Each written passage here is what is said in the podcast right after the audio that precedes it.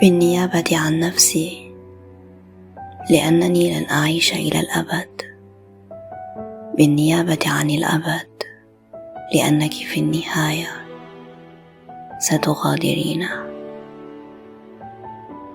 بالنيابة عن عشاقك لأن قصائدنا الجميلة التي ستبقى وتنجب عشاقا بعدنا من صنع هزائمهم.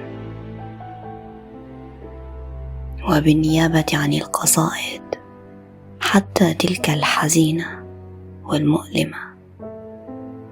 لأن الكلمات في فمي تتفتح وحوشا حتى تصل إليك.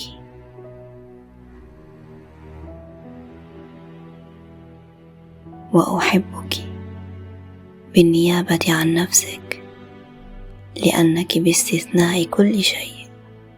لن تعرفي كيف تفعلين ذلك.